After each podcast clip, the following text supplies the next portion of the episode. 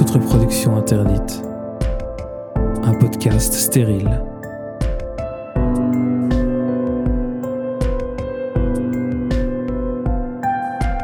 Épisode 3 L'intervention. « 19 août 2019, 13h30, ça y est, c'est le jour de l'intervention. Une semaine plus tôt, j'ai reçu un appel de l'urologue que j'avais rencontré pour m'expliquer qu'il ne serait pas disponible aujourd'hui, et que j'avais soit la possibilité de reporter l'intervention de deux mois, ou la confier à une de ses collègues. Il a bien mis en évidence qu'il s'agissait d'une femme pour éviter tout malaise au dernier moment, j'imagine, mais n'y voyant aucun inconvénient, j'ai gardé la date initiale. Je la rencontrerai donc au bloc. J'avais pris les devants et je me suis rasé moi-même. On allait manipuler assez d'objets tranchants dans ce coin de mon anatomie ce jour-là. J'avais envie de faire ça bien, proprement, au calme, et ne pas déléguer cette tâche au personnel infirmier. Je ne me sentais pas particulièrement stressé. Je me suis senti très rassuré par la consultation initiale et ce sentiment m'avait accompagné depuis. J'avais décidé de porter mon t-shirt de Best Dad Ever pour l'ironie de la situation, même si je doutais que quelqu'un le remarque. D'ailleurs, euh, je vous mettrai un lien vers ce magnifique t-shirt dans la description de l'épisode. 16h30, je sors de l'hôpital. L'intervention s'est très bien déroulée, il n'y a eu aucun problème.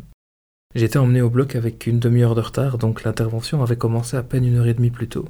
L'accueil a été chaleureux mais rapide. On m'a donné une blouse et un nécessaire de nettoyage pour bien nettoyer mes parties génitales et les rendre aussi stériles que possible. Je vous laisse apprécier l'ironie du choix du mot stérile pour l'occasion. L'entrée dans le bloc opératoire se fait debout et on va s'asseoir dans un siège qui tient un peu du siège de dentiste, qu'on va pouvoir passer en mode couché. L'intervention en elle-même a duré 20 minutes.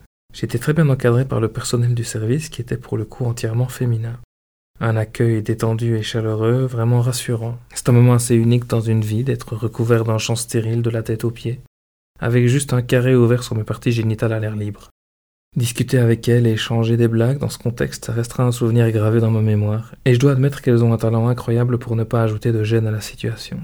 Elles m'ont expliqué à chaque étape ce qu'elles allaient faire en détail, ce qui permet d'appréhender chaque moment sans surprise. Au niveau du déroulement et des sensations, c'était conforme à mes attentes. L'intervention globale est réalisée comme deux interventions séparées, chaque testicule à tour de rôle.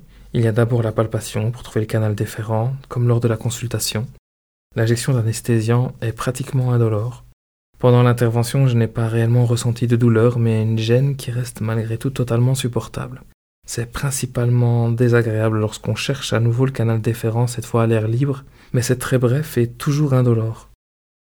On a juste conscience du geste pratiqué et le cerveau tente de faire le lien entre la sensation et la réalité, tout comme au moment des sutures, où on sent qu'on tend la peau de la bourse par la traction appliquée sur les zones avoisinantes non anesthésiées, mais toujours sans douleur.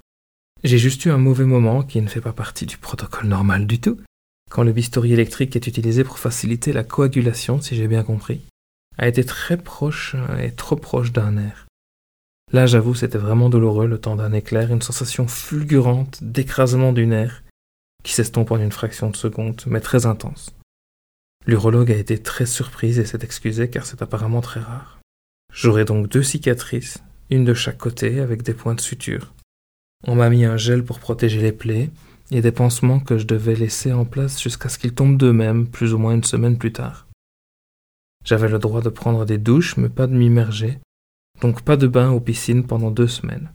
Une fois l'intervention terminée, on quitte de nouveau le bloc en marchant. Ça donne une bonne idée de la non-invasivité du protocole, même si on ne le fait pas en moonwalk, hein, mais plutôt avec une démarche précautionneuse aux gens embarqués. Dans ma chambre, je me suis senti épuisé.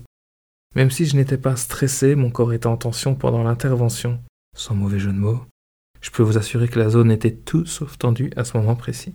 Quand je suis retourné dans ma chambre, je me suis donc allongé et j'ai fermé les yeux pendant un bon quart d'heure, je pense.